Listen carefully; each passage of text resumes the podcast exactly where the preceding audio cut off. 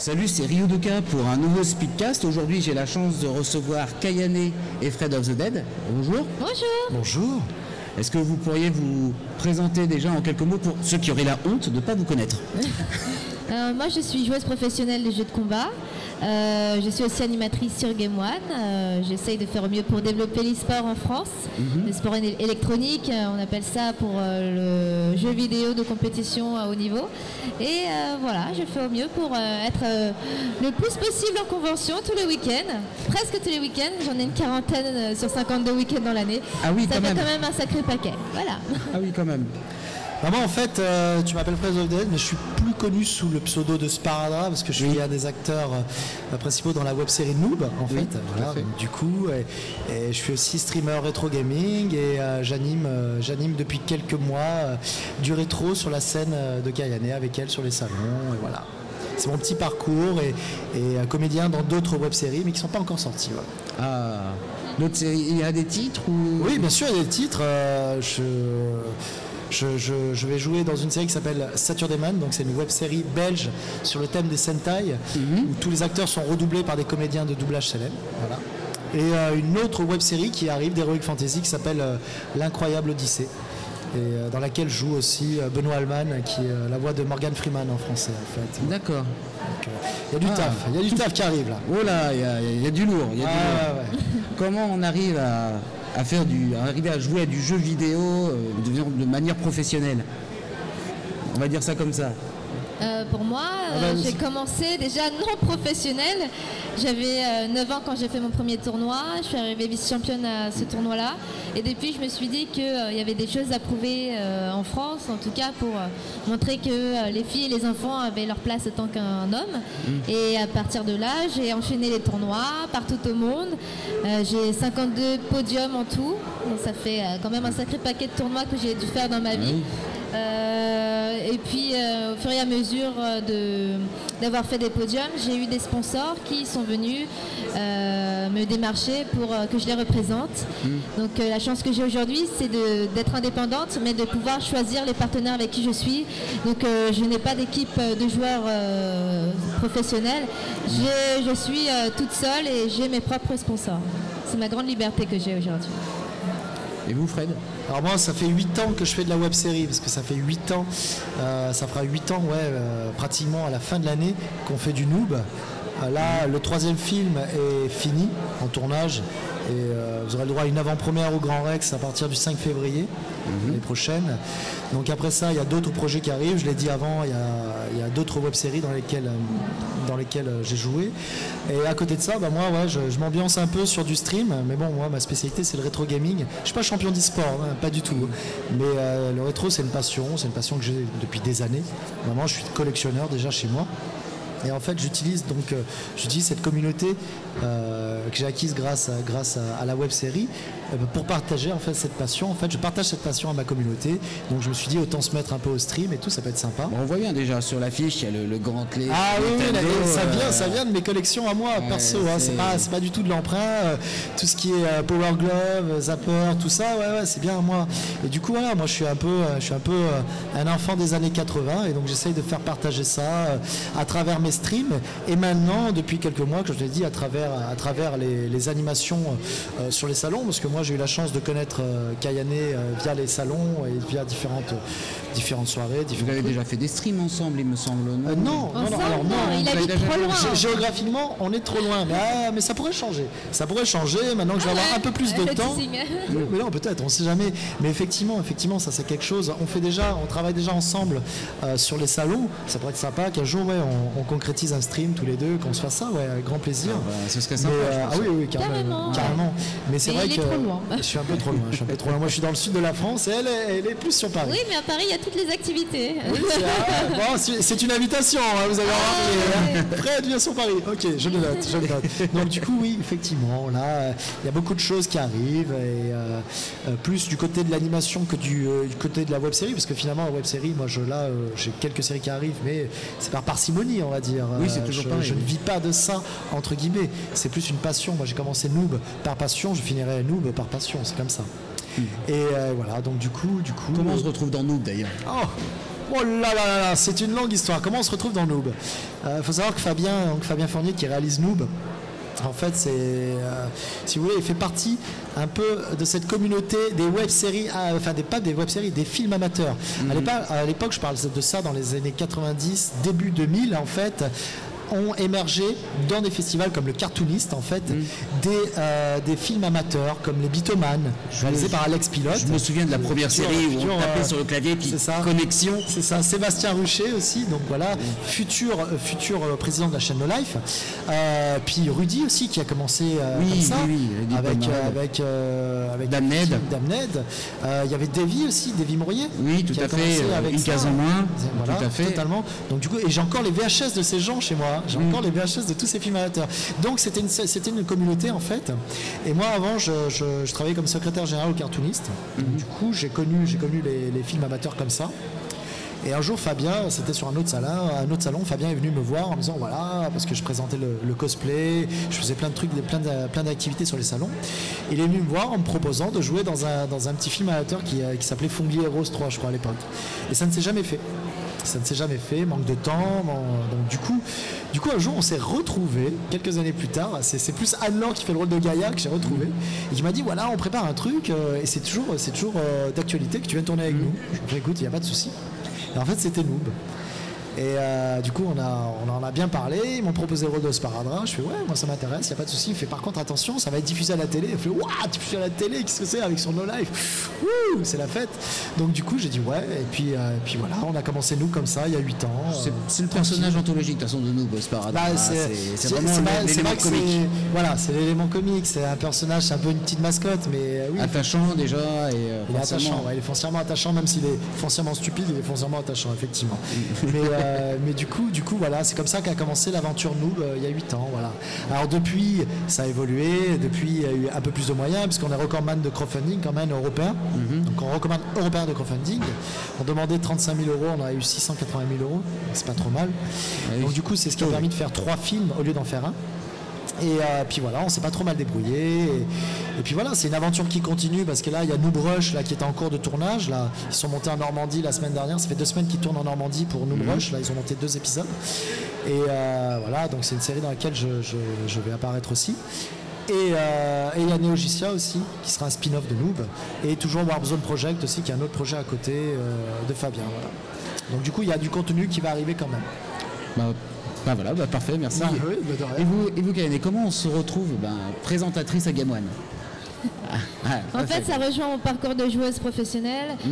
même si je ne l'étais pas encore euh, tout à fait euh, lorsque j'ai rencontré Game One. J'ai rencontré Game One quand j'avais 10 ans, mm. euh, parce que j'étais déjà vice-championne de Soul Calibur 1, et on m'a invité dans une émission qui s'appelle la Game Zone, donc Nostalgie, avec l'équipe de Gia, Tommy, etc. Et on m'a fait jouer contre bah, le champion de France, Dan. J'ai gagné contre Dan à cette émission. J'ai joué contre les autres aussi de l'équipe, que j'ai battu. Et depuis, euh, en fait, les années ont passé. Moi, j'ai continué ma vie. J'ai continué de voyager à travers le monde pour faire mes tournois. Et euh, en été 2012, je me rappelle encore, j'étais, euh, je venais d'être joueuse professionnelle pour Red Bull. Je venais bah, d'aller dans mon école de commerce depuis un an. Et puis Game One me propose de venir les rencontrer dans leurs locaux. Donc j'y vais, mais dans le mail c'était très flou, c'était un peu en mode on aimerait travailler avec toi, mais on ne sait pas comment, tout simplement. on ne sait pas si on t'invite, euh, si tu es chroniqueuse, si tu es animatrice. On n'a aucune idée, on sait juste qu'on aimerait bien te voir euh, euh, pour en discuter. Et en fait, j'y suis allée. Et j'ai proposé une émission e-sport, vu que c'est ma spécialité. Et au début, on m'a dit, ouais, une émission e-sport, on a déjà fait, il y a eu Game On Arena. Bon, c'était des commentaires de match sur Counter-Strike. Et ça n'avait pas trop marché. Et moi, je me disais, mais il faut faire de l'actu e-sport, c'est ce qui marche euh, le plus actuellement. Et puis voilà, euh, on m'a dit on va essayer. Et puis quatre mois plus tard, je me suis retrouvée à être chroniqueuse pour Marcus, mhm. dans le débat de Marcus. Donc euh, c'est une fois par mois où j'avais euh, ouais, j'avais une émission qui parlait d'e-sport dans le débat et euh, j'ai des Marcus qui n'y connaît rien en e-sport évidemment. Ah, ça, qui on le très voit bon. jouer, ça se voit. qui est très bon présentateur, mais, euh, mais voilà, très mauvais joueur.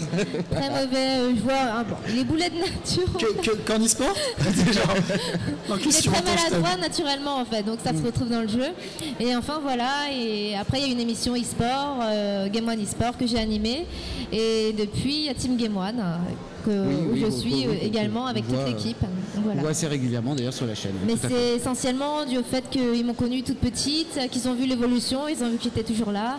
Et ils avaient besoin d'une présence féminine, mais aussi de, de crédibilité pour euh, quelqu'un qui sait jouer, qui représente. euh, et Oui, après, la- ils ont pensé à moi, je la- pense. La, partie féminine, parce que c'est vrai qu'il n'y a pas que des gamers, il y a aussi des gameuses.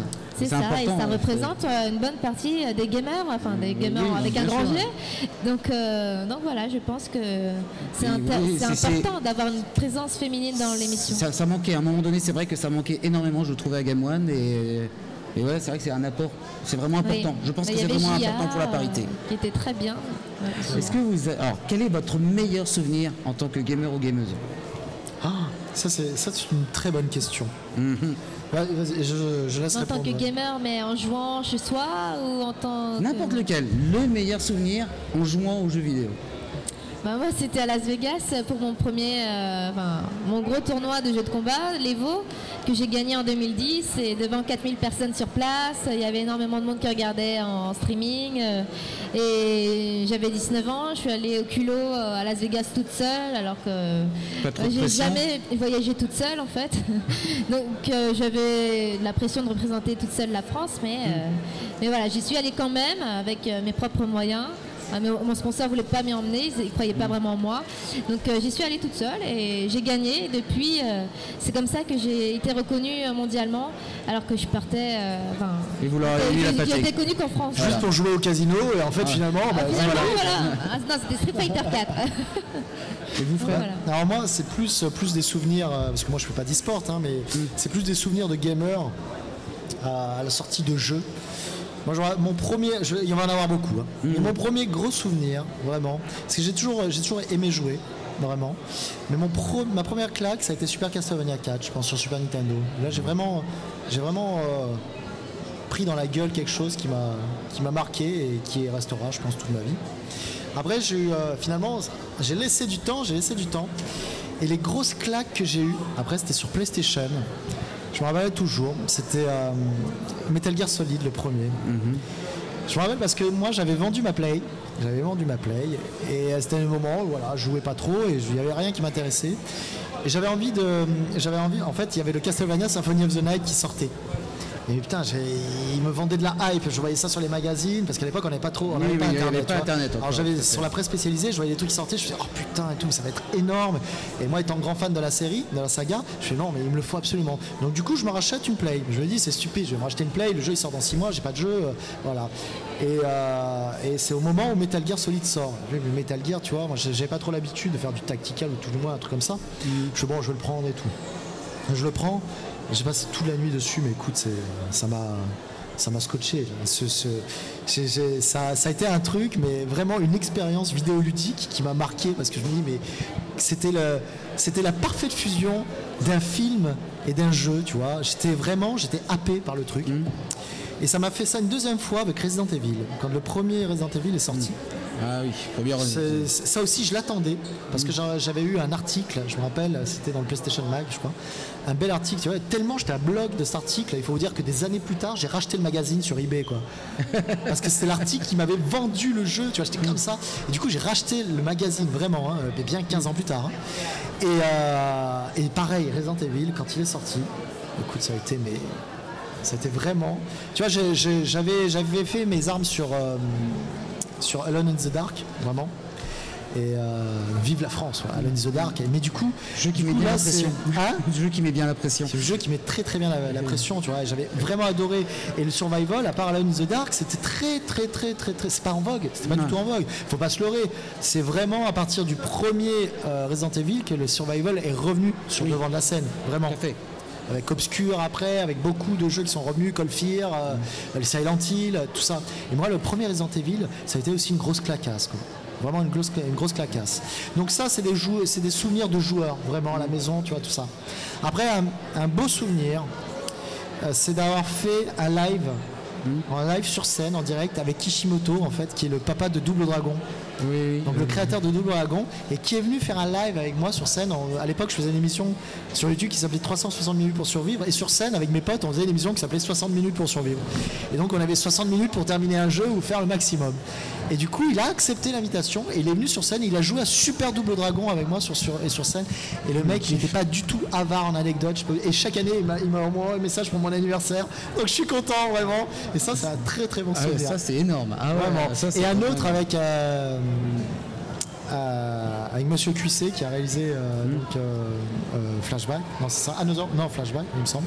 Donc du coup, ouais, il y a plein, j'ai plein de souvenirs comme ça qui remontent et qui sont vraiment, qui sont vraiment, voilà. Je pense que si j'avais pas fait tout ce que j'ai fait à l'heure actuelle, enfin par rapport aux web-séries et autres, je pense que j'aurais jamais eu l'occasion de pouvoir rencontrer de telles personnes comme Cayenne. C'était Et- ma minute gentille. Et sinon, est-ce que, est-ce que vous avez d'autres passions à part le jeu vidéo? Bon, Fred, il y a- il y, a la web série, c'est sûr, mais oh, sinon, est-ce que vous avez d'autres passions? Moi, c'est le piano.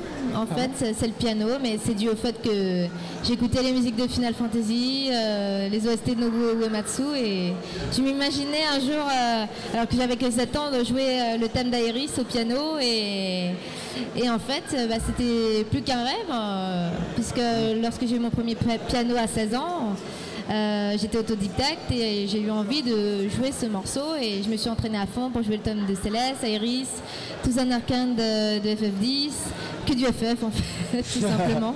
C'est de la Et- qualité après. hein. euh, voilà, il faut de la qualité, c'est les morceaux qui m'ont le plus ému et c'est vraiment euh, Nobuo Uematsu quoi, qui m'a donné envie de jouer du piano et aujourd'hui c'est une de mes grandes passions qui requiert aussi beaucoup de temps et je peux pas vraiment euh, tout faire mais je fais au mieux. une Sinon j'ai la fois. française. je suis passionnée de boxe française maintenant, hein, donc euh, je me bats euh, euh, au moins 5 heures par semaine quasiment. voilà. Et vous, vous avez d'autres passions à part le. Ah non, moi, t'as as tout dit. Moi, le pa- moi, ma passion à la base, c'est le rétro. Oui, voilà. Du coup, ouais, c'est la collectionnite. Après, je, je suis très. euh, si, euh, je mens. Je suis gros collectionneur de mangas et de comics. Une très très grosse bibliothèque. Donc euh, voilà, j'aime ça. C'est comme ça. Voilà. Il y a Golem Et il y a Golem, oui, parce que j'ai oublié de dire, effectivement, j'ai scénarisé euh, le premier volume de Golem, effectivement, avec Amandine, avec Alexis, coup, euh. avec Alexis au dessin. Donc voilà, je me suis essayé à, à l'écriture. C'est compliqué quand on a un vrai tra- enfin, quand on a un travail à côté qui vous prend beaucoup de temps, Mm. mais quand même, c'était une très bonne expérience. Et voilà, donc du coup, ces, c'est tous ces petits trucs à côté euh, qui m'ont qui m'ont un peu, euh, on va dire, modelé, qui m'ont un peu forgé. Et je suis content. Je suis content d'en être là où j'en suis maintenant. Et pour finir cette petite interview, est-ce que vous pouvez me dire quel est votre anime préféré? Le coup de cœur. Oh. Ah, alors ça, c'est la Elle est dure comme question. C'est hein. très dur. euh. Elle est dure. hein. Euh, Mais je ne serai pas du tout objectif parce que je vais dire un truc euh, que je viens de découvrir maintenant et que je vais faire Oh, ça défonce sa race Mais euh, est-ce qu'on peut répondre, genre, euh, un truc récent qu'on a aimé et genre un truc ancien mais bien vois, sûr, mais bien sûr, tout est permis. Non, pas. J'ai chanté Wingman avec Bernard Minet, mais non, c'est pas nécessairement un animé que j'adore. Euh, moi, un, un des derniers animés, enfin un des derniers, un truc qui m'a bien marqué parce que je trouvais ça vraiment énorme, c'était Kill la Kill. Oui. Excellent. j'ai adoré Kill la Kill. Excellent. Parce qu'il y avait tout dedans. je- C'était énorme. L'humour de l'action et tout. Non, c'était trop bon. Kill la Kill, j'ai beaucoup aimé, vraiment.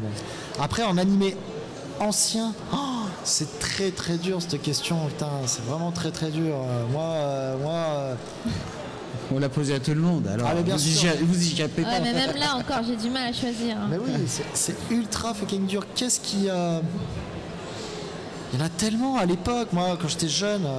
Je sais pas. En fait, l'animé euh, ancien euh, que j'ai, On peut inclure les films ou pas? Bien sûr. Oh là là, mais tu, tu vas loin là après. Non, parce que moi, euh, ouais, c'est vrai que c'est compliqué. C'est vraiment compliqué parce qu'il y en a tellement que j'ai aimé.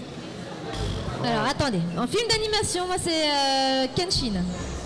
Ah, excellent. En film d'animation D'ailleurs- de- L'OAV, l'OAV euh, avec. Tomoe. Oui, voilà, l'épisode du D'ailleurs, les fait. films qui sortent actuellement. Ils sont en énormes. Moi, je les ai vus, Il les faut trois les regarder.